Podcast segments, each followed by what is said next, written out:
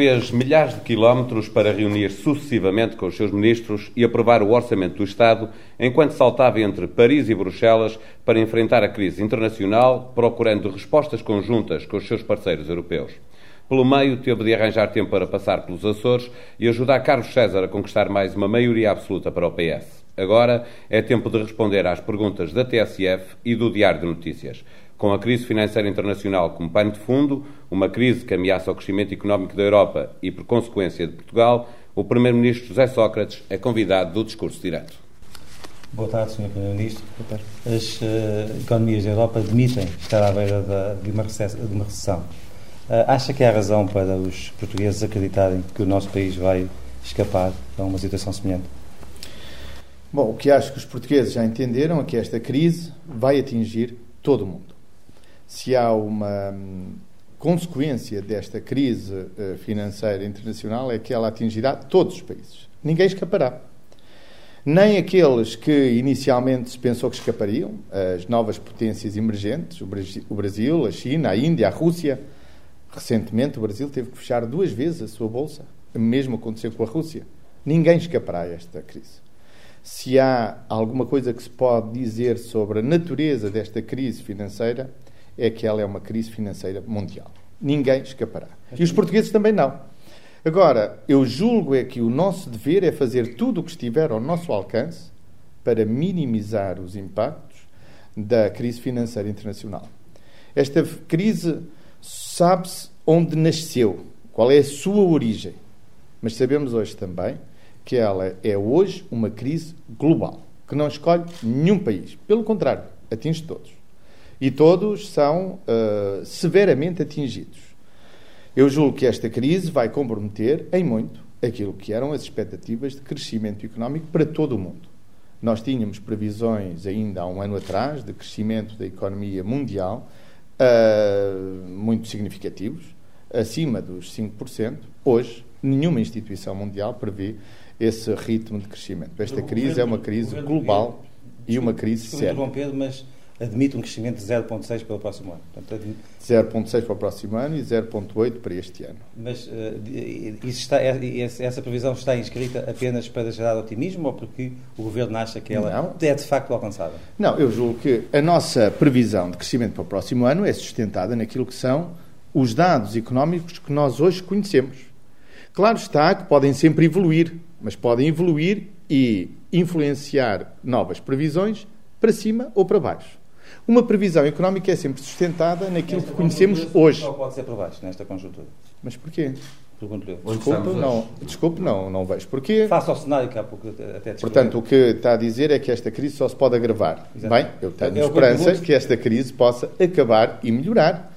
Aliás, o que a Europa e o mundo está a fazer é uh, responder a esta crise global tomando medidas.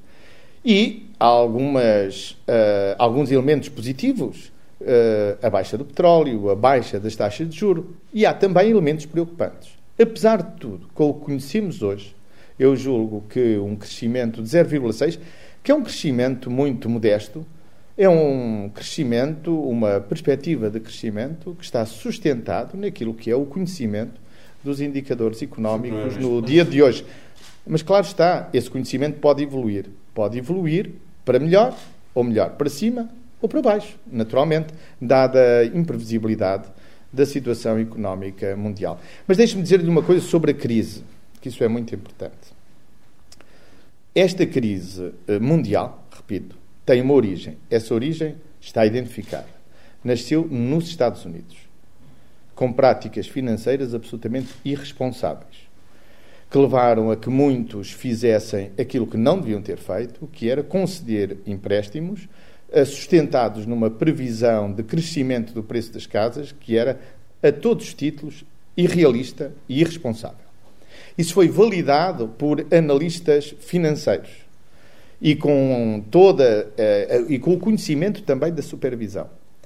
Esse, esse comportamento afetou todos os mercados financeiros ao nível mundial, mas esta crise necessita de ação e de resposta.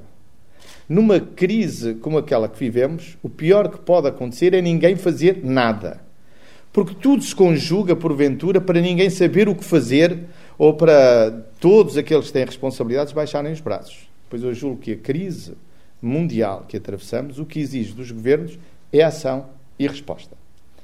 E se há alguma coisa hoje sabemos, se há alguma lição a tirar desta crise, é que quanto mais coordenada for a ação dos diferentes governos, mais impacto terá naquilo que são as respostas dos mercados e a consequência positiva na economia.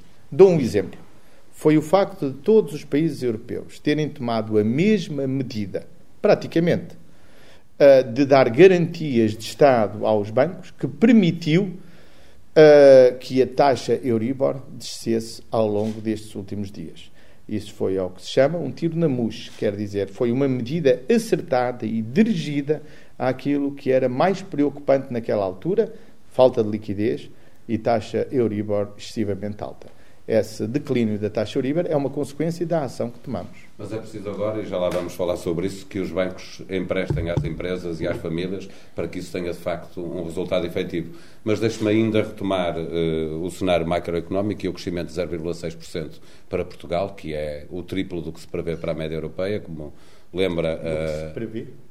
Para, para a média da União Europeia, 0,2%. Eh, mas quem é que previu 0,2%? Só uma instituição que eu saiba, o FMI. Pois, do que se prevê, estamos a dizer isso como se todos previssem. O FMI não, é apenas uma instituição. Prevê 0,2%. Eh, vamos ainda assim crescer acima do que se prevê que, vem, que cresce a União Europeia. A questão é, nós temos há, há, pelo menos uma década um problema que tem a ver com a nossa produtividade, que influencia a capacidade de exportação os, os mercados, os principais mercados para onde exporta Portugal estão à, à beira de uma recessão. Uh, como é que vai ser possível resolver este problema de produtividade e quando? E se no imediato isto, uh, ainda assim com este cenário, mas vai é ser possível exportar mais é para crescer? Mas é justamente por isso que o, a perspectiva de crescimento para o ano é tão baixa, apenas 0,6.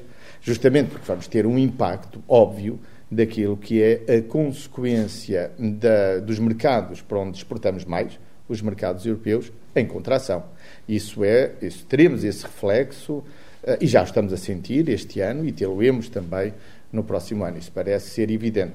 Mas também por isso estamos a diversificar as nossas exportações e os nossos mercados para outros países, uh, porque quanto mais diversificarmos, uh, estaremos mais protegidos de crises. 75% e de... das nossas exportações são para países da União Europeia. Da União Europeia, o que é normal e o que é natural, porque estamos no mesmo mercado. Temos um mercado único. E isso, naturalmente, condiciona, de uma forma, aliás, positiva, porque repara, as exportações que fazemos para a União Europeia são exportações para um mercado uh, muito poderoso e um mercado muito exigente. Isso cria competitividade, naturalmente, às nossas, às nossas indústrias. Isso é positivo. Mas, se me permite regressar à questão das garantias e à questão que levantou de uh, devermos agora assegurar-nos que esse dinheiro que os bancos, uh, a que os bancos acederão em virtude das nossas garantias deve chegar às empresas e às famílias. É justamente isso é que nós, ao definirmos a nossa medida para as garantias, não estamos a pensar nos bancos nem nos acionistas dos bancos. Isto já deixou de ser, há uns tempos, um problema dos bancos. Isto é hoje um problema das sociedades e das economias. Nós tomamos esta medida a pensar na economia portuguesa. O que nós desejamos é que as pessoas, quando vão ao banco, haja dinheiro para lhes emprestar. E, e o que estava a acontecer o que estava a acontecer é que nós estávamos na situação de escassez de crédito, do encolhimento do crédito. Aquilo que vulgarmente se chama um credit crunch, um encolhimento muito significativo. Mas ainda e estava... assim, Primeiro-Ministro ainda não houve a esse nível grandes alterações. Os bancos não. continuam com dificuldade para emprestar é dinheiro. É isso mesmo. Só hoje é que foi publicada a portaria que permite, a partir de agora, dar essas garantias aos bancos. Mas quero recordar o seguinte: nós ainda não demos nenhuma garantia a nenhum banco. Temos apenas definido o quadro em que vamos dar essas garantias. Ela agora está disponível, temos a autorização para o fazer por parte da Assembleia da República. Mas agora os bancos terão, digamos assim, que negociar com o Estado uh, essa possibilidade.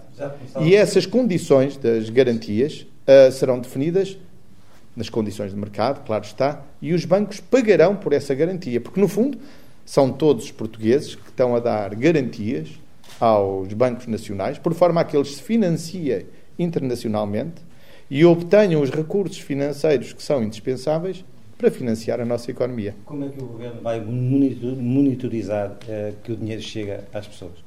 Bem, naturalmente, este, uh, estas garantias são orientadas para os novos créditos. E isso é uma, uma vigilância permanente por parte do Banco de Portugal, que tem hoje uma monitorização e uma supervisão muito detalhada ao nível do, uh, da evolução do crédito, quer concedido a particulares, quer concedido a empresas. O que nós pretendemos com estas garantias aos bancos é assegurar que os limites, que os volumes de crédito que eram concedidos no passado não evoluem negativamente. Nós continuamos a dar o mesmo crédito. E porquê? Por uma razão muito simples: é que nós precisamos desse dinheiro para continuar a financiar quer uh, o investimento empresarial, quer uh, o investimento das famílias. Continua convencido que as grandes obras não vão mexer nesse, nesse quadro de auxílio às famílias e às, uh, e às pequenas e médias empresas? Bom, deixe-me dizer-lhe uma coisa, porque isso é muito importante. Nestas alturas de grandes dificuldades económicas, nesta altura de crise financeira internacional com consequências na economia, nas economias nacionais, este é o momento para agir. Este é o momento para o Estado avançar. Estes são tempos difíceis que exigem que alguém faça alguma coisa. Não é que alguém desista de fazer. Este é o momento para o Estado se afirmar e dar um primeiro sinal de quem quer contrariar essa situação económica.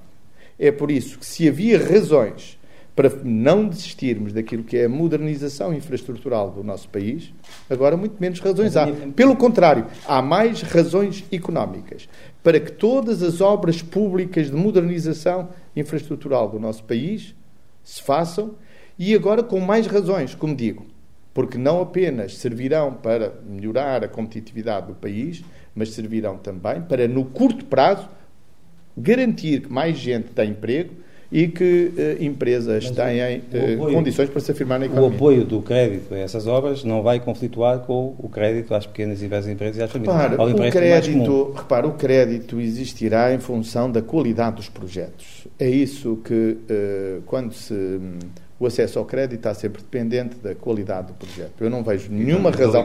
Pelo contrário, ou não terem dinheiro para com certeza, com certeza. É por isso que nós damos agora estas Ele é garantias. limitado que esse crédito. O mercado, o mercado tem limites para conceder crédito. Bem, tudo tem limites. No, no, se nós virmos mesmo ao nível mundial, há também uma limitação para o crédito. Agora, o mais importante neste momento é que o Estado dê um sinal claro à economia vai realizar todos os investimentos públicos que são necessários realizar para fomentar a atividade económica e para modernizar o país. Repara, a maior parte dos investimentos públicos que o Estado está a fazer estão a ser realizados neste momento em duas áreas-chave. Nas áreas da, hum, das nossas escolas, na nossa educação. Nós estamos em desenvolvimento o nosso plano tecnológico de educação Nestes próximos meses, nós investiremos cerca de 400 milhões de euros nas escolas portuguesas e na modernização também dessas escolas.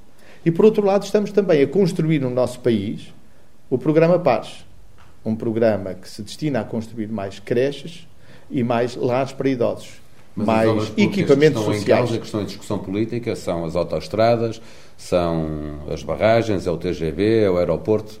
São essas grandes obras que estão em discussão. Ainda ninguém na oposição pôs em causa a modernização das escolas ou o projeto Pares. Eh, o TGV, as autoestradas, o aeroporto vão seguir como estava determinado, como não haverá digo, nenhum desvio. Não só vão seguir, porque o país precisa dessa modernização para melhorar a sua qualidade de vida e para melhorar a sua competitividade, a competitividade da nossa economia. Nenhum país desiste de modernizar permanentemente as suas infraestruturas, como agora há mais razão para o fazer. Mas já que fala nesses grandes projetos, vamos lá então discutir no concreto. A que projetos é que nos estamos a referir? Quais são os projetos de que devemos desistir? Do TGV, da alta velocidade? Eu não, eu não sou daqueles que acham que devemos esperar mais 10 anos para que o país entre uh, na época da alta velocidade. Acho que o país precisa da alta velocidade. Será das barragens? Nós esperamos já há 15 anos para aproveitar o potencial hídrico do nosso país. Grande parte da nossa dependência do petróleo depende ou melhor, é resultado de não termos feito as barragens que devíamos ter feito. Porque hoje, se há uma alternativa ao petróleo aqui em Portugal, é o vento, a aposta na energia eólica que estamos a fazer, e as barragens, a aposta na energia hídrica. As barragens é um investimento onde que tem tudo português. Quer dizer, não precisamos de importar grandes quantidades para fazermos esse investimento.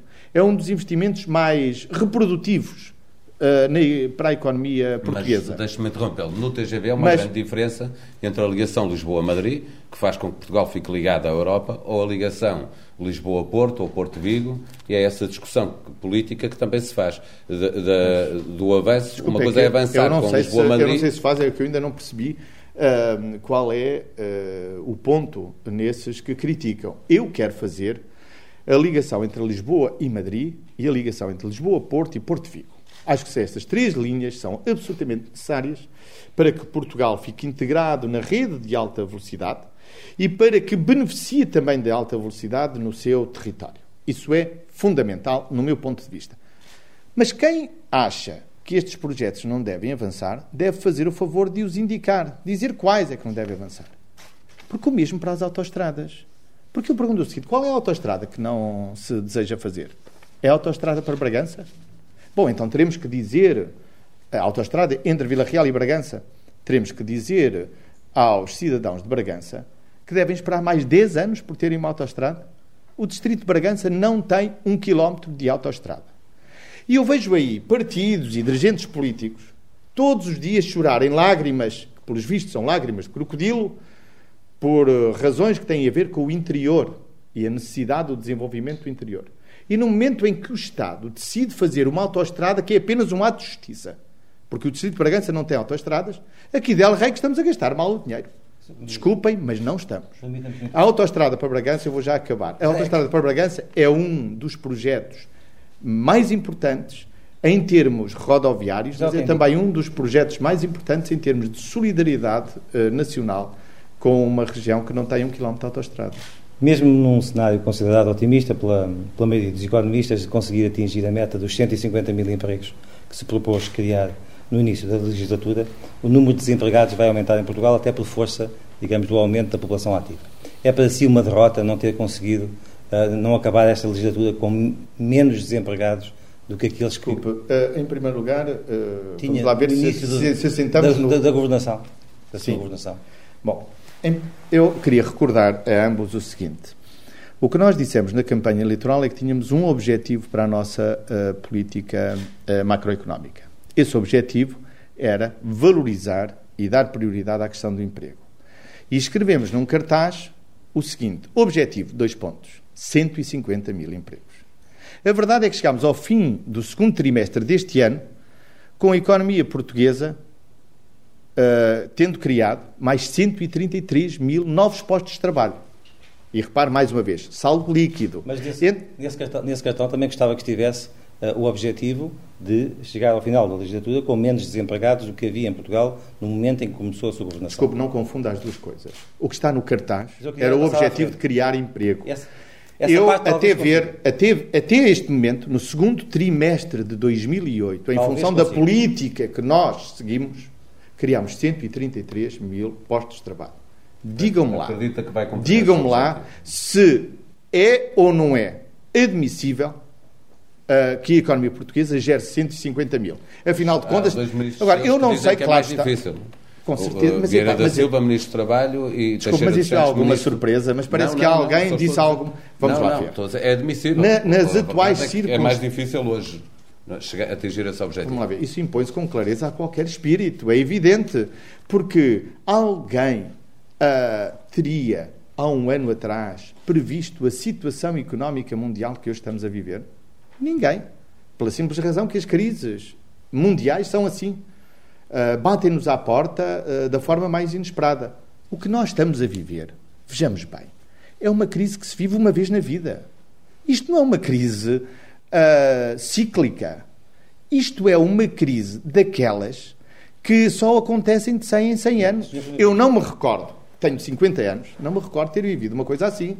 De ter visto um país como a Islândia, o país classificado em primeiro lugar no Índice de Desenvolvimento Humano, uh, o primeiro-ministro islandês admitir que o país faliu. não me recordo um ver os bancos fechados e as pessoas irem aos bancos e não ter, não ter acesso aos Clarificar um ponto, mas estava ou não subjacente no seu espírito, quando anunciou essa meta dos 150 mil empregos, chegar ao final dos quatro anos e ter uma taxa de desemprego em Portugal que fosse não, não, menor do que naquele momento? Não, não, não. Estava, estava. Estava, estava claro. O que estava subjacente, o objetivo de política macroeconómica que nós tínhamos durante estes anos, era bem clara. Nós queríamos chegar ao fim da legislatura com mais 150 mil postos de trabalho do que havia antes, e até ao fim do segundo trimestre de 2008 tínhamos 133 mil, o que diz bem que o podíamos conseguir. E com menos desempregados, e com menos desempregados também, com uma taxa de desempregados. não vai ser conseguida. Bom, veremos. Repare, a verdade é que quando eu cheguei ao governo, a taxa de desemprego do primeiro trimestre de 2005 era de 7,5%. Não antecipemos o que aí vem. Repare, a verdade é que eu também não, não contaria. no Orçamento de Estado. Olha, oh, João Marcelo, para sermos honestos, vejamos bem. Nos primeiros três anos de governação, 2005, 2006 e 2007, o que é que nós fizemos? Repare, nós baixámos o déficit orçamental de 6,8 para 2,6, pondo o país em ordem, quer dizer, pondo as contas do Estado em ordem. Passámos de um crescimento económico no primeiro trimestre de 2005, que andava na ordem 0,2 ou 0,3, para 1,9 em média no ano de 2007. Chegámos ao fim de 2007, ao fim do ano passado, com um crescimento de 1,9. O que toda a gente esperava, e que eu esperava, era naturalmente que este ano de 2008 fosse uma continuação desse crescimento e que estivéssemos agora a crescer 2,5, que era a expectativa de toda a gente, incluindo o Banco de Portugal e a comunidade de economistas do nosso país, e que em 2009 estivéssemos muito próximos dos 3%. Teríamos cumprido exatamente aquilo que estava na nossa cabeça quando nos candidatámos em 2005. Vencer a crise orçamental, pôr o déficit abaixo dos 2%, esse era o nosso objetivo, uh, reduzir o desemprego, aumentar o emprego e pôr a economia a crescer a 3%. E era isso que teria acontecido se não tivesse havido esta crise uh, financeira internacional. Todos os uh, institutos que previam o crescimento económico para Portugal, previam em 2007 que este ano, em 2008, crescêssemos acima dos 2%, uns 2,2%, outros 2,5%. Mas se nada tivesse acontecido, era assim que uh, isto estaria a, uh, a suceder no, no início desta entrevista. Não sei se fui claro na resposta claro, à sua pergunta. Eu só faria uma pequena provocação. Esta crise vai acidentar a explicação para tudo. Desculpe, não é explicação, eu não estou. Desculpe, está enganado, eu não estou a desculpar. Repare, portanto, o que o João Marcelino diz é o seguinte: não, uh, o facto de haver esta crise devia obrigar o governo a ter os mesmos objetivos macroeconómicos. Bom, eu acho isso uma visão, desculpe, que não tem o mínimo sentido. Porque a verdade é que uh, ninguém contava que tivesse uma crise deste tipo, nem ninguém a adivinhava. Agora, pretender que os objetivos macroeconómicos fossem o mesmo, havendo ou não havendo crise, desculpe, mas parece-me ser falava, uma visão falava, um pouco infantil. Para não dizer outra coisa. Eu acho uma visão por parte da oposição. Porque há só, muita eu gente. fiz uma pergunta. Não, não, não, eu sei. Mas repare, quando a oposição uh, quer convencer os portugueses de que o que está a acontecer no nosso país nada tem a ver com a crise financeira internacional, eu acho que eles terão muita dificuldade. Porque isso parece-me tão evidente que o que está a acontecer é uma consequência de uma crise financeira global que tem Já. uma origem tão clara nos Estados Unidos que se impõe com Já evidência a todos claro, muitas vezes e também nesta entrevista deixe-me dizia no início da entrevista que não sabemos onde é que a crise vai. Portanto, as, previsões que fazemos agora podem melhorar dentro de meses ou podem piorar. Não sabemos para onde vamos. Ou podem se, se manter. Exato, ou, ou podem manter-se. Manter é verdade. É, é possível o 1x2. Mas se elas se agravarem, o Governo optará por reforçar as políticas económicas anticíclicas para combater a crise, mesmo que isso signifique Eu... um agravamento do déficit dentro de, daquilo que que o PEC permite? Nenhum político responsável se pronunciará sobre cenários. Eu raciocino uh, sobre cenários concretos, são aqueles que estão no Orçamento de Estado. Esse cenário é um cenário credível, prudente e realista. E acho que no atual, na atual circunstância económica, o que nós devemos fazer é ter uma, um Orçamento de Estado que responda a dois desafios. São os dois desafios que se colocam à economia portuguesa. Um, uh, ajudar as empresas, proteger as empresas, ajudá-las a enfrentar as dificuldades. Outro, ajudar as famílias, proteger as famílias e ajudá-las a vencer as dificuldades, em particular as famílias com uh, mais fracos recursos. E foi por isso que tomámos as medidas que tomámos neste orçamento. Este, aliás, é um orçamento que pretende fazer isto: proteger o país. Proteger o país das consequências da crise financeira internacional, fazendo aquilo que deve. Em primeiro lugar, ajudando as empresas reduzindo o seu IRC. E esta redução de IRC é para todas as empresas, mas é em particular para as empresas pequenas e médias que têm uh, que, vão pagar muito menos impostos, dado que a sua adoção à coleta é, anda em 80% dos casos até 12.500 euros e, portanto, vão pagar metade do que pagavam uh, antes. Uh, tá, uh, aquilo que fizemos com a linha de crédito para ajudar as empresas justamente a terem acesso ao crédito mais facilmente. É um crédito, aliás, bonificado pelo Estado. Isso é de enorme importância para as empresas. A redução da, também do pagamento por conta. Tudo isso são opções políticas que tomamos para ajudar a nossa economia e para ajudar, em particular, as empresas. Mas, por outro lado, as famílias. Mas pode haver necessidade de ir mais longe. A questão é essa. Pode, uh, pode. Como admite nesta entrevista. É, bom, que, que uh, eu se me perguntasse se, eu, se me perguntasse se há um ano eu previa o que está a acontecer hoje, eu sou sincero, não, não previa, com certeza que não. Quem é que previa que o Lehman Brothers faliria, que uh, todos os grandes bancos de investimento nos Estados Unidos se apresentariam em gravíssimas dificuldades? Agora, o que sei é que este orçamento é um orçamento de apoio às famílias, mas na linha daquilo que já tínhamos vindo a fazer. Eleitoralista diz a oposição. Bom, isso é extraordinário. Quer dizer, quando um governo decide apoiar as famílias, é porque está a pensar nas eleições. Repare, eu lidero um governo que em 2005, antes das eleições autárquicas, tomou as medidas difíceis que teve que tomar. Não houve nenhuma por tomar, mesmo antes das autárquicas. Há quem atribua, aliás, a nossa derrota nas autárquicas a isso. Mas a verdade é que fizemos o que devíamos. E olhe lá, já agora diga uma coisa: qual foi o país da União Europeia que, já com a crise financeira internacional instalada, foi capaz de fazer como nós fizemos aqui? Fazer a revisão da legislação laboral. Diga-me lá um país. Um apenas. Dê-me um exemplo de um país que mantivesse o ritmo reformista que este governo teve desde 2005 até 2008. Não há nenhum em nenhum país europeu, no momento da crise financeira que, um, que já era visível no início deste ano, tivesse decidido uh, aprofundar a sua linha de reformas, tal como nós fizemos aqui em Portugal. Acusar-nos de eleitoralismo, por favor, eu acho que esse. O Código que de esse... Trabalho ainda não, não está completamente aprovado. Terá que ser aprovado, discutido, veremos como é que ele fica, não é? Não, desculpe, está em discussão. Desculpe, já foi aprovado na, na generalidade. generalidade é desculpe, repare pelo que já passámos. Foi aprovado, teve um acordo na concertação social. Já foi aprovado no Governo. Já foi aprovado na generalidade da Assembleia da República e será agora aprovado, dentro de semanas, hum, em votação final global reconheçamos que está no final o processo legislativo. Foi o que eu quis dizer. De qualquer forma, o debate político que enfrentamos uh, foi um debate político que todos consideraram corajoso para um, para, um, para um governo que não desiste daquilo que tem a fazer, vivamos ou não vivamos numa situação de crise internacional. Mas há bocado, desculpe, quando me falou das famílias, era muito importante que nós tivéssemos eh, consciência do que significa aquilo que nós investimos na parte social para ajudar as famílias.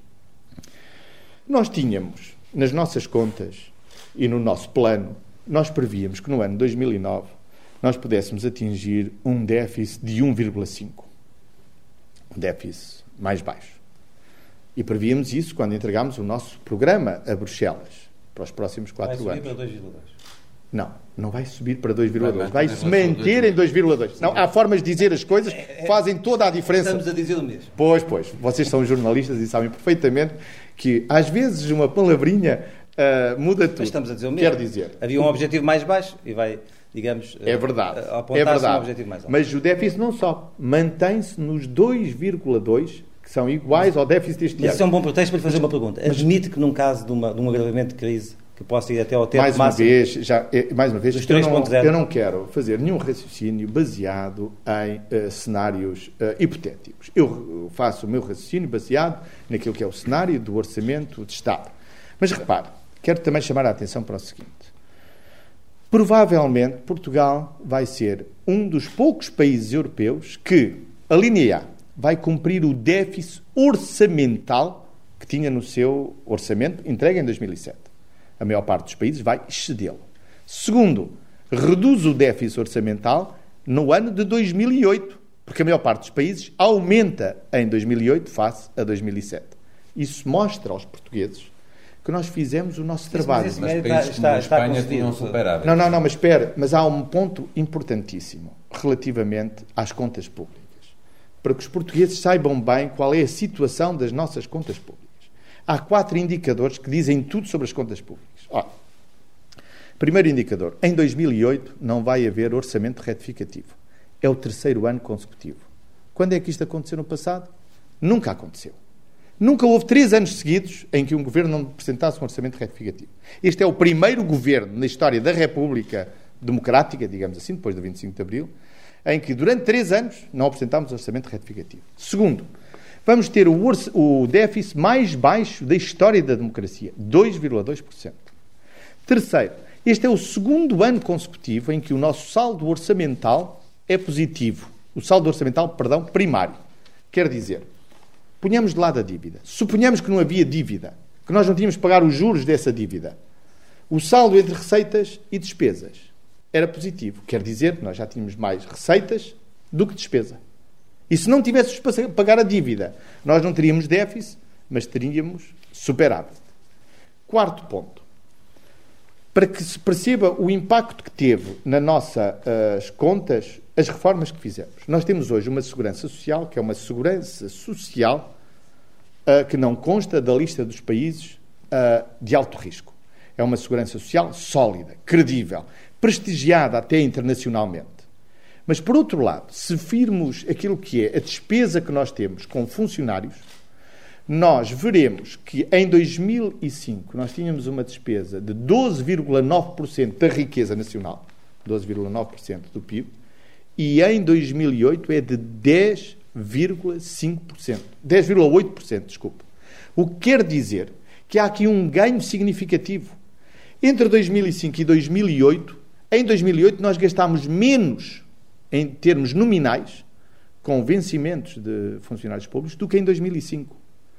O que nós fizemos foi uma reforma da administração pública que permitiu ao Estado ter hoje, em 2008, menos 55 mil funcionários públicos do que tinha em 2005. Perguntar-me-á quando é que isso aconteceu no passado? Resposta, mais uma vez, nunca aconteceu no passado. Sr. Primeiro-Ministro, vamos já passar este para é o retrato das contas públicas. Deixe-me fazer-lhe uma última pergunta que tem a ver com o que pode acontecer no início do ano. Se é para facilitar a vida às pessoas, eh, admite, e permitindo-os que elas tenham mais dinheiro ao longo do ano, admite uma alteração na taxa de retenção que as empresas eh, aplicam ao IRS dos portugueses eh, no próximo ano? uma, uma taxa? A taxa de retenção que as empresas fazem sobre o IRS dos trabalhadores. Mais uma vez, ela muda, quero, já mudou eu não quero nos últimos dois anos. Uh, sobre cenários Se hipotéticos. Não é, um cenário. Uh, é se há vontade política ou não de alterar a taxa de retenção, permitindo às pessoas. Eu não quero raciocinar sobre, uh, sobre cenários hipotéticos. O nosso cenário é o que está no orçamento. Achamos que esse é que é realista, é que é prudente e que esse é que permite, em primeiro lugar, manter as contas públicas em ordem. Nós não queremos deitar isto fora. Queremos manter o déficit, não queremos baixá-lo, porque o déficit estava previsto baixar para 1,5, nós vamos mantê-lo. Mas é essa a diferença, eu ia explicar isto há bocado, entre 1,5 e 2,2, que é cerca de 1.100 milhões de euros. Esses 1.100 milhões de euros que nós deixamos de poupar, digamos assim, para os entregar às famílias portuguesas para os colocar na economia. E foi por isso que nós, este ano, aumentámos em 25% o abono de família. Há três marcas neste orçamento que são que dizem tudo sobre a marca social, sobre a vontade que temos de ajudar as famílias. Primeira marca. As despesas sociais só do Ministério do, da Solidariedade Social, isto é, as despesas com creches, com lares de idosos, sobem 18% sobem até 1.600 milhões de euros. Segunda marca. O abono de família, as despesas com abono de família, sobem 15%.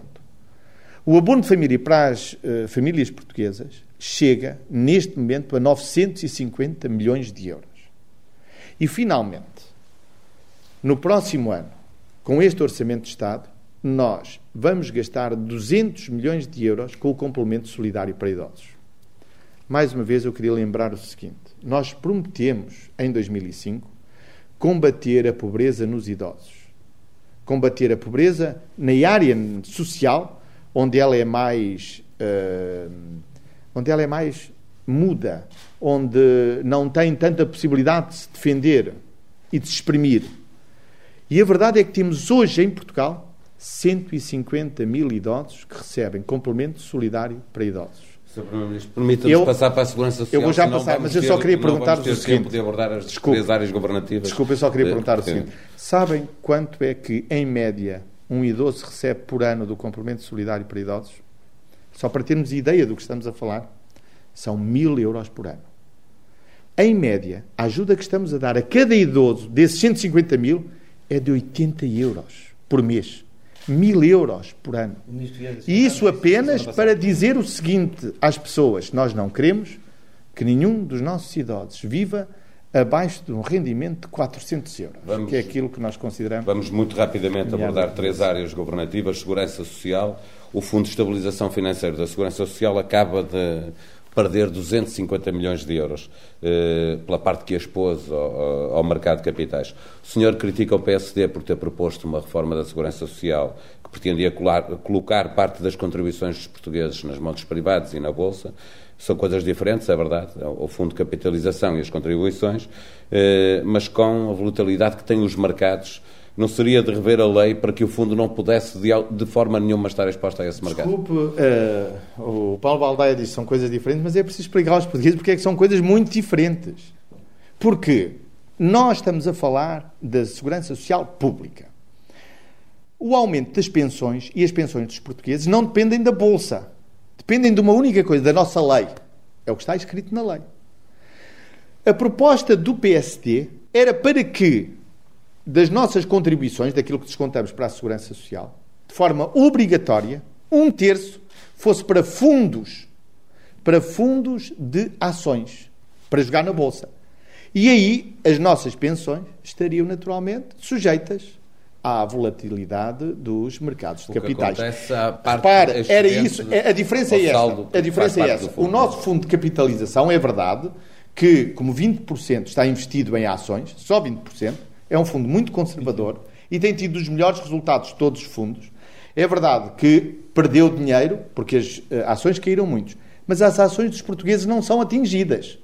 As ações, perdão, as pensões dos portugueses não são atingidas. Se ele iam, se estivesse. Desculpe, que é uma garantia para o futuro, foi, foi atingido. Desculpe, não? não, não, mas é que. Ouça, mas o fundo ganhou muito dinheiro no passado. Desculpe, quer dizer, essa ideia de que está. Uh, mais como hoje explicou, aliás, o, o, o, presidente desse fundo, a verdade é que a capitalização dos últimos anos permitiu que o horizonte de sustentabilidade, de segurança da nossa segurança social, fosse prolongada por mais quatro anos. Agora vai até 2039. Portanto, o fundo tem cumprido, cumprido o seu dever. Mas repare, mais uma vez, com a proposta do PSD, que foi apresentada na Assembleia da República, a verdade é que as nossas pensões estariam, neste momento, a decrescer e não a subir. Porquê? Porque estamos no meio de uma crise financeira. Foi por isso que eu sempre Mas defendi uma segurança no passado, não é? Quando, as, quando a bolsa esteve, desculpe, quando as bolsas estiveram positivas, teriam tido desculpe, resultado positivo, como aconteceu com o fundo. Não? Bom, mas é que eu vejo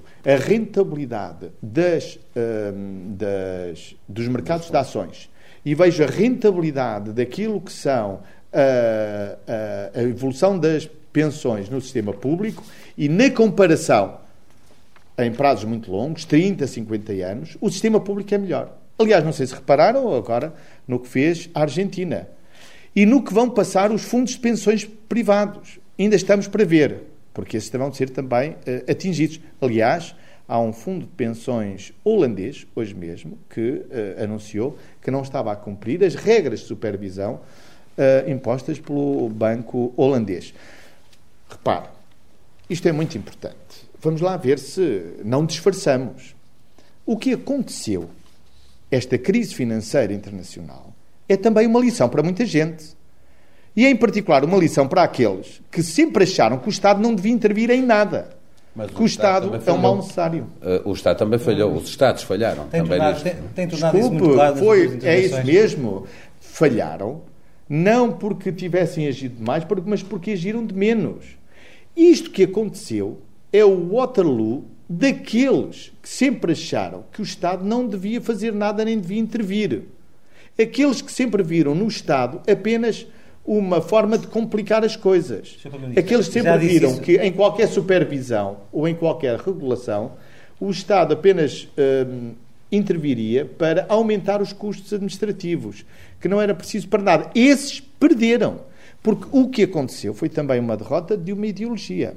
E nas lições a tirar, também teremos que nos já livrar desse ideologia. Já disse isso no Parlamento há pouco tempo. Deixe-me fazer uma pergunta concreta. Está mal, em condições de assegurar que os pensionistas não perderão uh, poder de compra uh, em 2009? Não só sou eu que estou em condições de o assegurar, porque os pensionistas estão protegidos, desta vez pela lei. A nossa lei da Segurança Social diz lá que quando a economia portuguesa cresce abaixo dos 2%, os pensionistas vão ser aumentados com a inflação verificada. Os pensionistas portugueses, mais de 90%, vão ser um, aumentados com a inflação esperada com os 2,9, que é a inflação que, que, perdão, pela inflação verificada. Este é, ano, em 2008, eu ainda não estou em condições de dizer qual vai ser a inflação de 2008, mas tudo Está indica que será 2,9, já só faltam dois seja meses. Seja qual for, eh, não, não perderão poder de compra. Não perderão, mas isso não depende de, do que eu estou aqui a dizer, é que está escrito na lei. Uh, e a lei dá-lhes um direito. Quer dizer, independentemente do que eu diga, a verdade é que está escrito na lei que esses pensionistas uh, verão a sua pensão aumentada pela inflação que se verificou. Uh, em concreto, não é pela inflação esperada.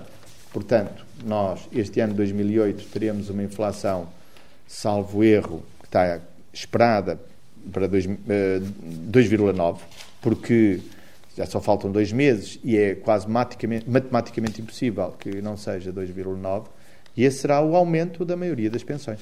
Sr. Primeiro-Ministro, ainda sobre a segurança social, para quando uma mudança que o Ministério das Finanças já admitiu que, que teria de ser feita, o Estado obriga neste momento os reformados da função pública a descontarem eh, para a Caixa Geral de Apresentações mais do que os trabalhadores no ativo. Descontam 14 vezes, subsídio de férias, subsídio de Natal, enquanto que os trabalhadores só descontam 12 vezes. Para quando uh, terminar Vamos com esta injustiça? Eu apenas digo o seguinte: há muita coisa a fazer e a correção das injustiças e a harmonização dos, uh, dos sistemas uh, é um trabalho sem fim.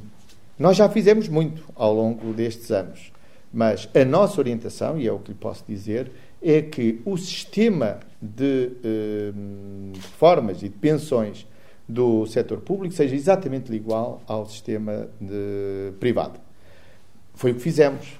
Recordam-se, nós, quando entramos em 2005, a primeira reforma que fizemos, e uma das mais importantes para a nossa segurança social, foi garantir que a idade legal da reforma é igual para todos os setores, com exceção daqueles serviços na administração pública onde há realmente uma razão objetiva para que não seja. Como, por exemplo, nas Forças Armadas, onde é preciso uma frescura física Uh, Mas este que... caso concreto tem algum horizonte temporal para ser resolvido? Bom, não lhe posso dar um horizonte. Digo-lhe apenas qual é a nossa orientação e a nossa política. É harmonizar os sistemas. O sistema público e o sistema privado deve uh, caminhar para serem exatamente iguais, porque é assim que se reforça a equidade e a justiça.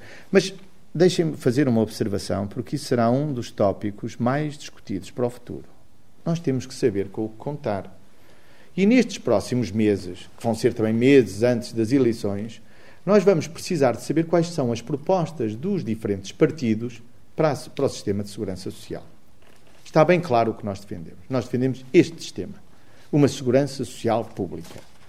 Mas entre uma, um sistema de segurança social pública que, cujas pensões estejam garantidas, como digo, pela lei, que regulamenta todos os aspectos da atualização das pensões, e com as reformas que nós fizemos, e a proposta do PSD há uma grande diferença.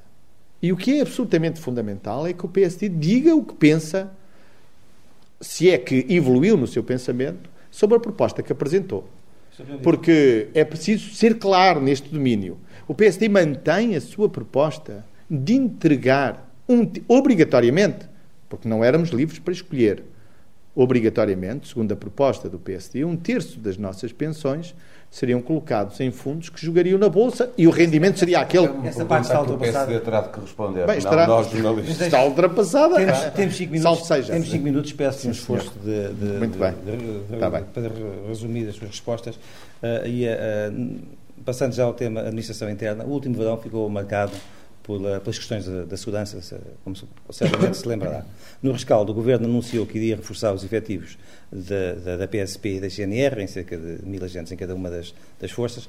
Eu pergunto, se esta era a solução, ela não deveria ter avançado há mais tempo, como também diz a oposição. Eh, há aí um engano da sua parte, eu lamento ter que o corrigir, Diga. mas a verdade é que a decisão de uh, aumentar e reforçar com mil agentes da polícia e mil guardas de higiene foi tomada é antes. Mas, foi tomada antes. Mas só avançou depois da. De, Não, é verdade. O que é que aconteceu? Nós, em 2006, contávamos, tínhamos um plano para, um, para a GNR e para a Polícia de Segurança Pública, que era o seguinte: nós gostaríamos de colocar alguns funcionários públicos que estavam no regime de mobilidade nas funções de secretaria, com o objetivo de libertar mais operacionais para funções operacionais, quer na PSP, quer na GNR. A verdade é que esse plano se revelou demasiado ambicioso e as metas que tínhamos não foram alcançadas. E como não foram alcançadas, e como nós quisemos agir, mais uma vez, do lado da segurança, ser previdente, o que é que fizemos? Logo no início de 2008, tomámos a decisão de abrir os cursos de mil agentes para a polícia e mil guardas para a GNR. Portanto, a decisão foi tomada antes e foi uma decisão prudente. Porque a verdade é que o que aconteceu no verão veio dar razão a essa mudança. Nós tínhamos um plano, esse plano tinha metas ambiciosas, nós revimos-las, mudámos de orientação e essa mudança de orientação foi confirmada pelos acontecimentos. Ainda bem que o fizemos. Ainda a propósito da segurança, mas fazendo já a ponte para a educação, preocupa uh, a indisciplina e a violência que também se nota uh, existir em muitas escolas uh, portuguesas, que levou, aliás, o Procurador a fazer algumas declarações fortes Eu, a esse propósito. Vamos lá ver. Eu acho que qualquer governo responsável tem uma preocupação e faz tudo o que está ao seu alcance para reduzir a violência e a indisciplina. E isso é muito importante que assim seja. Aliás, um dos objetivos que sempre esteve no nosso, no nosso espírito quando mudámos o Estatuto do Aluno era justamente dar condições aos professores para que pudessem agir disciplinarmente, sem tanta burocracia, sem tantos atos administrativos, que permitisse mais disciplina na escola e combater os atos de a falta de autoridade de quem? Dos pais, de, dos professores? Não, desculpa, de... mas eu recuso essa visão que é uma visão generalista que diz basicamente o seguinte: nós estamos com elevados níveis de indisciplina e de violência nas nossas escolas. Recuso essa visão. É só, o que é, eu acho é que. caso de mediatismo, as coisas estão agora mais mediáticas? Não, é, as coisas são agora mais mediáticas, e ainda bem que são mais mediáticas, porque isso serve para despertar a atenção das pessoas para um problema que existia. Agora, existe e existia. Os dados que temos não são dados de agravamento são dados preocupantes, porque existem, mas não são dados de agravamento. E tudo o que nós temos feito é justamente para conter essa, um, para reduzir essa violência e essa indisciplina, porque eu acredito num país em que o professor tem autoridade. Isso é absolutamente fundamental. O nosso sistema de ensino vive dessa autoridade. Uma autoridade que não precisa de ser exercida que uh, resulta do respeito que o aluno deve ao professor. Eu acredito num país assim. E tudo o que temos feito é justamente para valorizar a condição social do professor. Porque as nossas Eu escolas. Não assim, não é? Bom, temos aí o um problema. Bem, Porque esta é uma reforma, um... esta é uma reforma pretendo... que está a andar um pouco mais devagar do que, do que estava previsto designadamente no que diz respeito à avaliação mais dos professores. Devagar. Mais devagar nesse ponto específico, é, porque a avaliação já lembrar, estar a andar.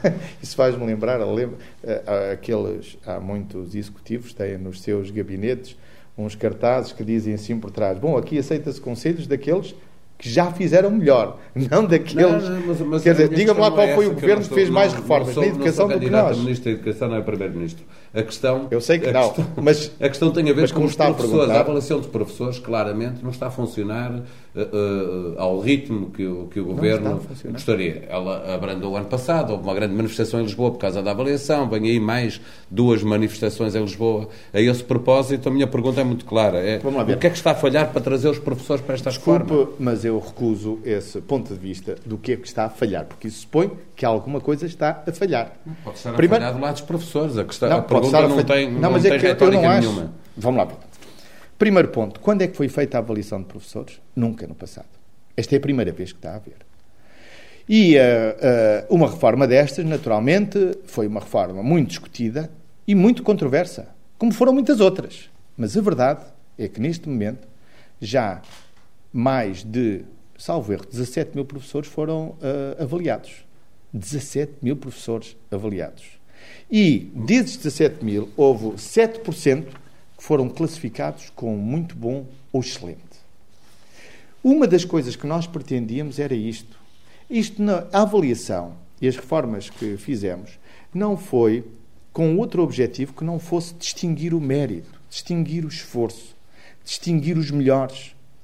Nós estamos melhor hoje do que estávamos antes ou não? Estamos. Porque hoje temos uma escola que aponta os seus melhores. Diz: Mas... este é excelente, este é muito bom. Essa, essa, e o que estamos a fazer, e o que estamos a fazer, desculpa, é exatamente aquilo que ficou acordado com os sindicatos.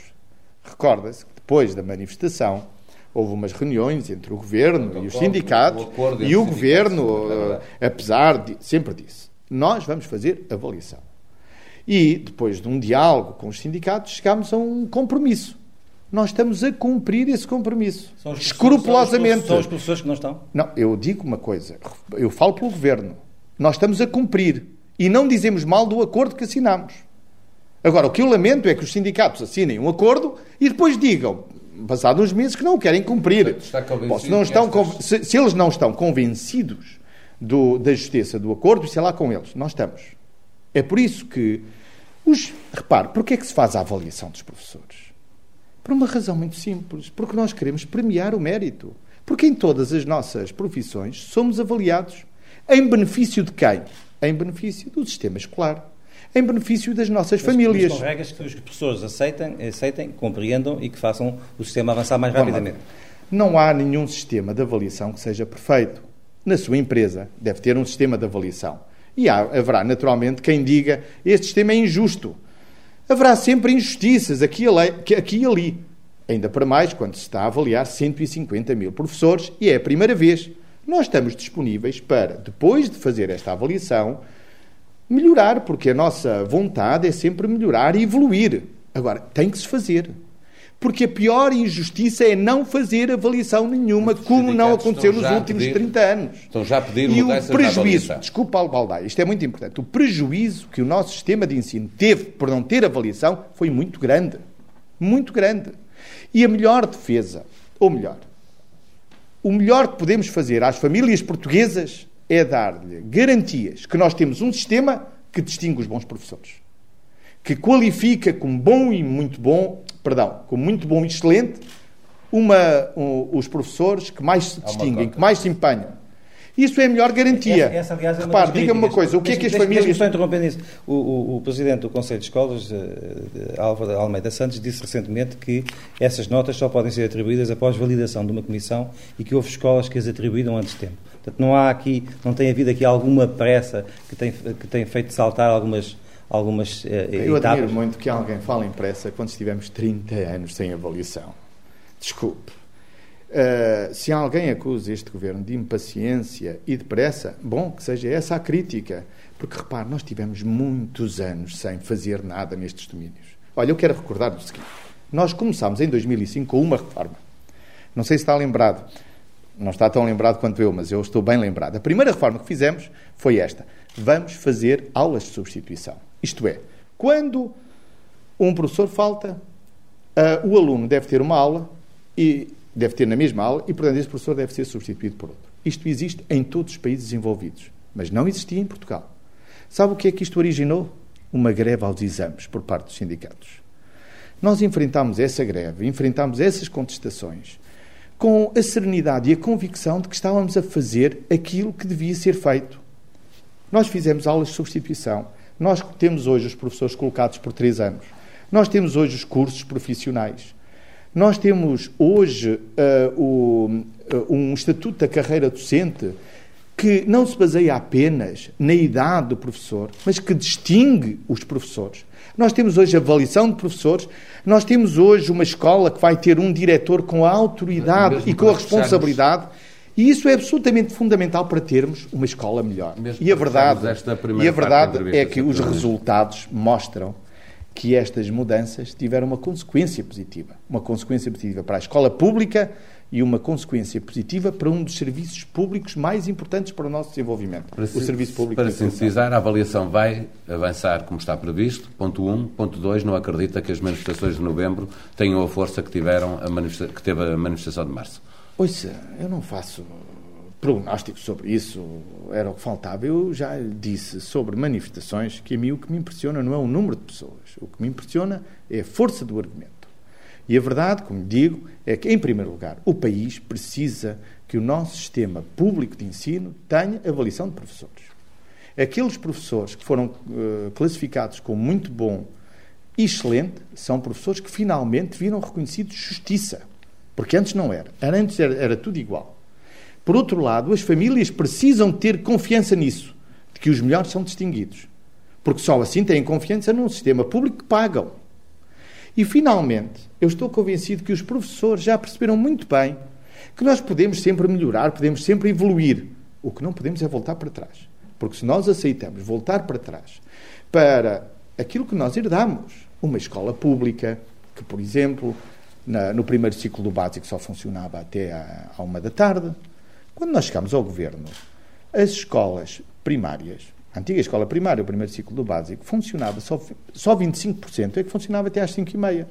A maior parte funcionava até à 1 da tarde. Hoje, mais de 80% funcionam até às 17h30. Os alunos têm estudo acompanhado, têm inglês. Hoje, todas as nossas crianças têm inglês do primeiro ao quarto ano, têm música e têm desporto. Isto é uma escola diferente. O que nós fizemos na educação não tem paralelo no passado. Não tem paralelo. Mas digo-lhe uma coisa: é aqui que nós não podemos falhar. É aqui que o país não pode falhar, porque se há realmente uma área onde precisamos de fazer reformas e mudanças e melhorar, é na educação. Porque nós podemos saber pouco sobre as receitas para o sucesso. Não há uma receita para o sucesso que esteja desenhada e pronta a usar por um país que queira ter crescimento económico. Mas uma coisa sabemos: nenhum país tem sucesso sem melhorar a sua educação. Sr. Ministro, mesmo para terminar, como é que uh, reage às críticas que se fazem ao seu projeto Magalhães? Olha, eu não compreendo essas críticas. Esse é um dos projetos mais interessantes que há no país. Em primeiro lugar, repare bem, nós do primeiro ao quarto ano da escola primária, nós vamos ter alunos que têm inglês e que dominam as tecnologias de informação e comunicação, porque desde a primeira classe, do primeiro ano, têm um pequeno computador.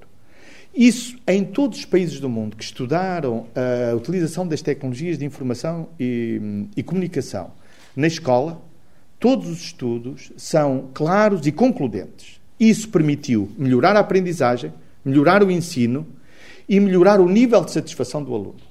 Isso é importantíssimo. Eu não compreendo. Só por cegueira, por sectarismo, e até por alguma inveja social é que eu posso ver essas críticas por parte da oposição a um dos projetos mais importantes para a nossa escola primária. É dotar todos os alunos de um pequeno computador que garanta que, repare, qual é a visão disto tudo? É esta. Daqui a 15 anos, quando estes alunos, que têm agora 6, 7, 8 e 9 anos, forem adultos, eu quero que eles façam deste país um país que fala melhor inglês e um país que domina melhor as tecnologias de informação e comunicação. É essa a minha visão de futuro. É por isso que fiz o que, o que fiz. Que fiz o que fiz e que me empenhei nisso. E eu lamento muito que um projeto positivo de um computador, de um classmate, que, é, pense, que foi pensado aqui em Portugal por uma empresa portuguesa, seja alvo de tanta crítica, de tanto bota baixismo. Só por pura cegueira da oposição é que eu posso compreender essas críticas. Sr. Primeiro-Ministro, muito obrigado. Voltaremos para uma segunda parte deste discurso direto para falarmos de política internacional e de política nacional. Obrigado.